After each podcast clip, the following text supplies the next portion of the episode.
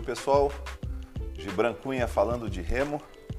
Sábado de manhã, 1 de outubro, reta final do ano aí, último trimestre do ano. O nosso assunto hoje são os Jogos Sul-Americanos, que vão ter estreia hoje, lá em Assunção, no Paraguai. O Brasil está com uma numerosa equipe, dentre todas as modalidades, e aqui especificamente a gente vai falar do remo.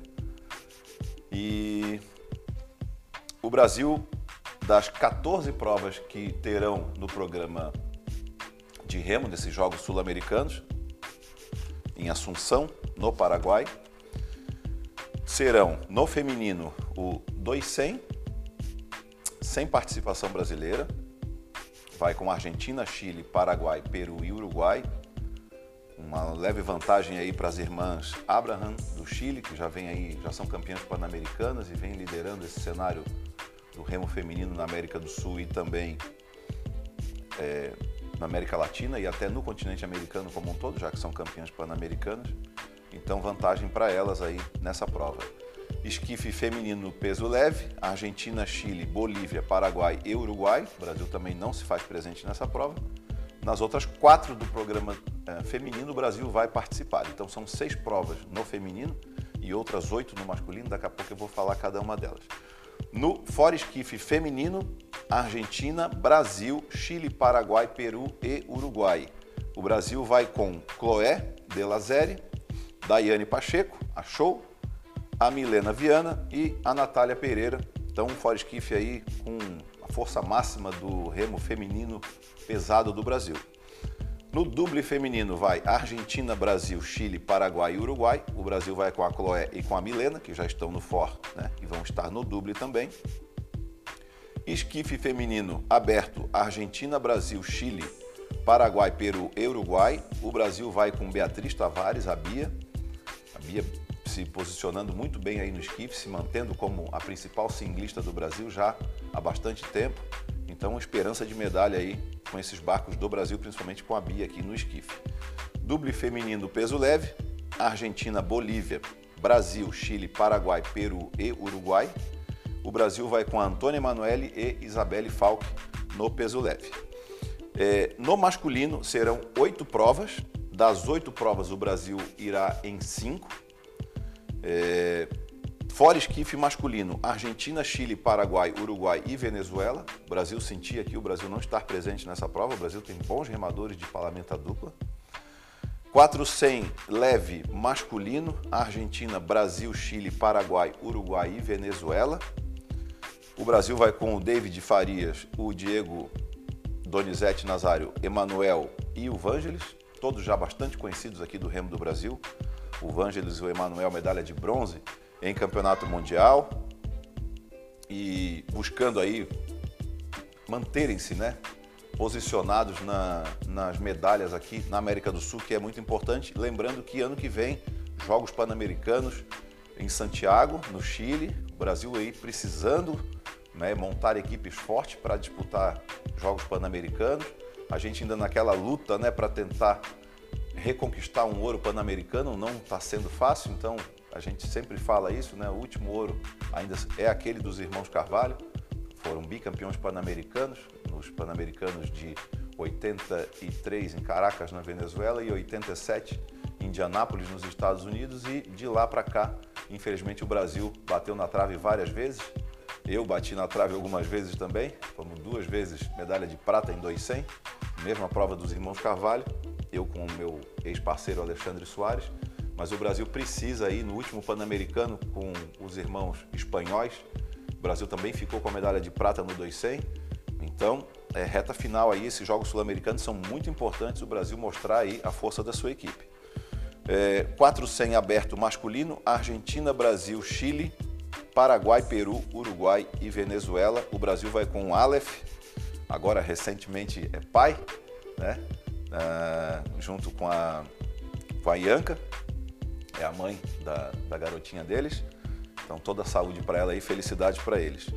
Vai com Aleph, o Bernardo Bogian, o Fábio e o Gael, né, o Gabriel Campos, ex-parceiro do Magrão. Daqui a pouco eu vou falar que eu senti algumas ausências nesses Jogos Sul-Americanos, de alguns nomes importantes do remo do Brasil.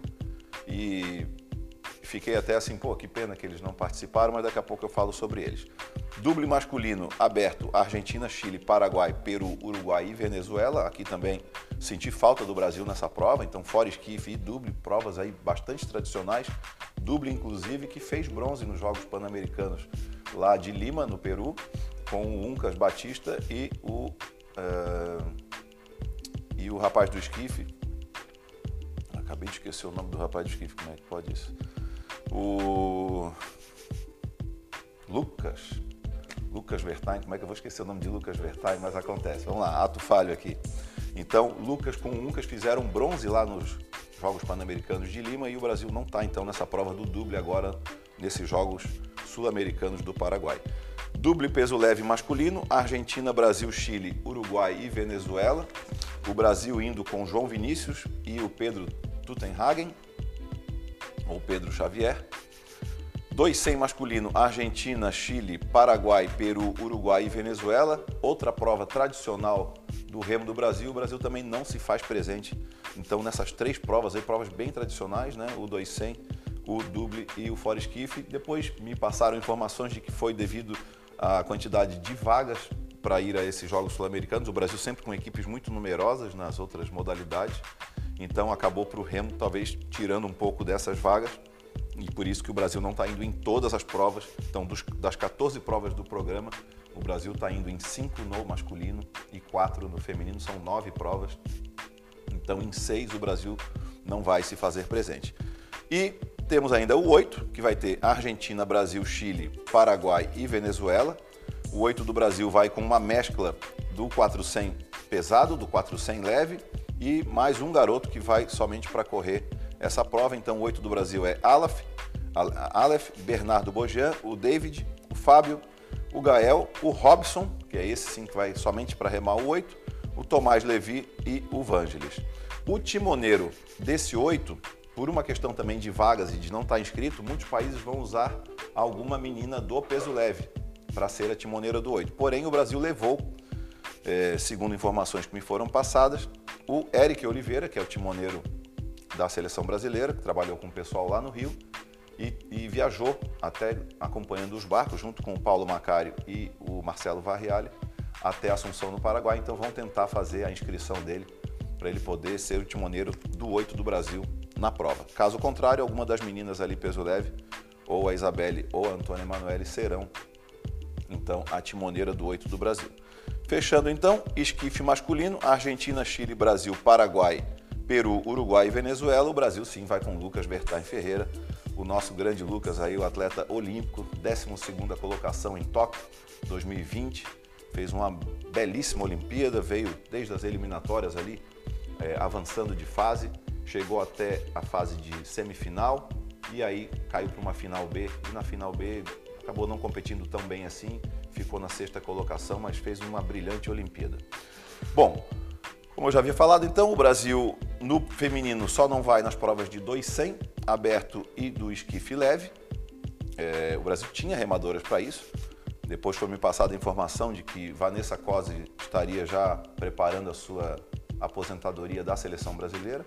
Vai competir somente para o Flamengo agora nos jogos é, no Campeonato Brasileiro de Barcos Longos, que acontece lá no Rio, de 19 a 23 de outubro. Eu estarei lá narrando o evento.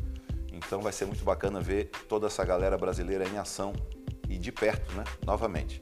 No masculino, das oito provas, o Brasil vai em cinco, então já falei, não vai no fora esquife, nem no duble, nem no 200. Uh, a equipe técnica do Brasil vai sendo formada pelo Marcos Martins, que é o Marquinhos, né? recente técnico contratado, ex-técnico aqui do Martinelli, de Florianópolis começou um trabalho com uh, o Sub-23 e agora já está com a equipe principal aí também. E o Marcelo Varriale completa a equipe técnica. De apoio logístico vai o Paulo Macário e o Eric Oliveira, que é timoneiro, mas foi junto também para ajudar nessa logística do transporte dos barcos, acomodação, montagem, regulagens, etc. Tá? É, Argentina, Chile e Uruguai vão disputar as 14 provas, então Argentina com renovação total, equipe completa, mesma coisa com Chile sempre com nomes novos aí disputando esses eventos importantes e o Uruguai que vem cada vez crescendo mais, né? Então não, não quer demais lembrar que o Uruguai fez é, é, ouro com o Felipe Kluver no esquife no Campeonato Mundial Sub-23, mês é, acho que retrasado, foi em agosto. E agora em setembro, né, final de semana passado, o Bruno Cetraro fez final A no Mundial Aberto, lá em Ratic, na República Tcheca, e ficou na quarta colocação. Então, o remo uruguaio, vamos ficar de olho aí, crescendo bastante. O Uruguai vai até disputar todas as provas do feminino. Vamos ver o que, que o Uruguai vai aprontar nesses jogos sul-americano, que alguns chamam de Jogos Odessur, que é a sigla da, da entidade que controla o esporte na América do Sul. É, falando sobre as ausências que eu senti, né, então do Uncas, Thales Batista, me passaram que ele não, não havia ido muito bem na seletiva que a CBR promoveu, então por conta disso acabou. Ele também está voltando de lesão e tal, então não está no seu melhor momento, está dedicado lá no final do Campeonato Carioca, assim como o Paulinho, seu treinador e técnico também do Lucas, não viajou com a equipe brasileira agora porque preferiu ficar se dedicando a essa reta final do Campeonato Carioca, que o Botafogo está mordendo o calcanhar ali do Flamengo, o Flamengo com uma equipe super numerosa, e o Botafogo está ali, quer dizer, não está nada decidido na última regata que decide o bicho pegando lá no Rio. Acho que vai ser bonita essa final do Campeonato é, Carioca. Me foi passado também que o técnico alemão, o Bernard, é, acabou sendo dispensado pelo Flamengo. É, ele que ficou, acho que pouco mais de três anos aí no cargo. Eu lembro que ele estava lá com a equipe brasileira em Lima, no Peru, em 2019. A gente está em 2022, então bota aí três para quatro anos.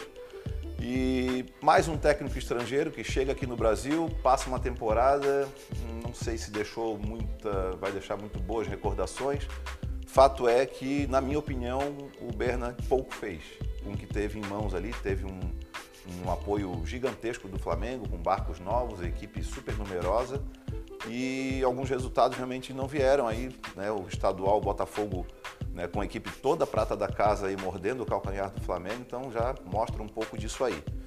Então, mais um técnico estrangeiro que vai, eu acho que é a hora da gente olhar mais para os treinadores do Brasil, bons treinadores que o Brasil já criou nos últimos anos e que vem dando conta do recado aí. A gente já está até exportando treinadores, eu sempre lembro aqui, então Júlio Soares e Rodrigo Rodrigues, técnicos nos Estados Unidos, além do Henrique, o próprio Stefan, então tem uma série de brasileiros aí já sendo treinadores mundo afora e aqui no Brasil a gente às vezes ainda contrata técnico estrangeiro para tentar resolver o problema sendo que talvez a solução deste problema já esteja aqui mesmo em casa. É só a gente é, capacitar ainda mais esses treinadores e isso a CBR junto com o COB estão fazendo nos seus cursos né, de capacitação de treinadores, então eu acho que é uma questão de tempo. É, sobre outras ausências que eu senti, Vanessa Cosi também, me foi passado que ela já está é, se aposentando, já havia falado há pouco, então fez falta nesse esquife leve que o Brasil não vai disputar, e também o William Jareton, o Magrão, que vinha com uma dupla muito forte com o Gael Campos, né, o Gabriel Campos. E o Magrão também já está começando a tirar o time de campo, vai focar em, outras, em outros projetos da sua vida. É, notícias boas aqui para passar nesse final para vocês. É, Paulinho Carvalho teve alta semana passada, já está em casa se recuperando com a família, mandou vídeos e mensagens de apoio, assim, de agradecimento, na verdade, por todo o apoio que ele recebeu durante o tratamento. E o trombetão também, que passou por uma cirurgia aqui em Florianópolis para retirada de um, de um pequeno tumor que tinha no rim, mas já resolvido o problema. Também já está em casa se recuperando, fora de perigo. Uh, a gente está sempre de olho. O canal Histórias de Remador do Ceará Neto está sempre de olho em tudo que está acontecendo também. E a gente vai ficar aqui acompanhando o resultado do Brasil. Eu vou disponibilizar aqui no, na descrição do vídeo o link para vocês clicarem e acompanharem direto os resultados da equipe brasileira nesses Jogos Odessur, Assunção no Paraguai, que vai de hoje, hoje é, é a abertura, e vai até o dia 15 de outubro, o remo acontecendo de amanhã, domingo, dia 2, até o dia 5. Então, todos os dias aí eu acho que já vai ter disputa de medalhas. Vai ter, vão ter poucas eliminatórias, porque a maioria ali das provas tem seis inscritos, então é praticamente final direto.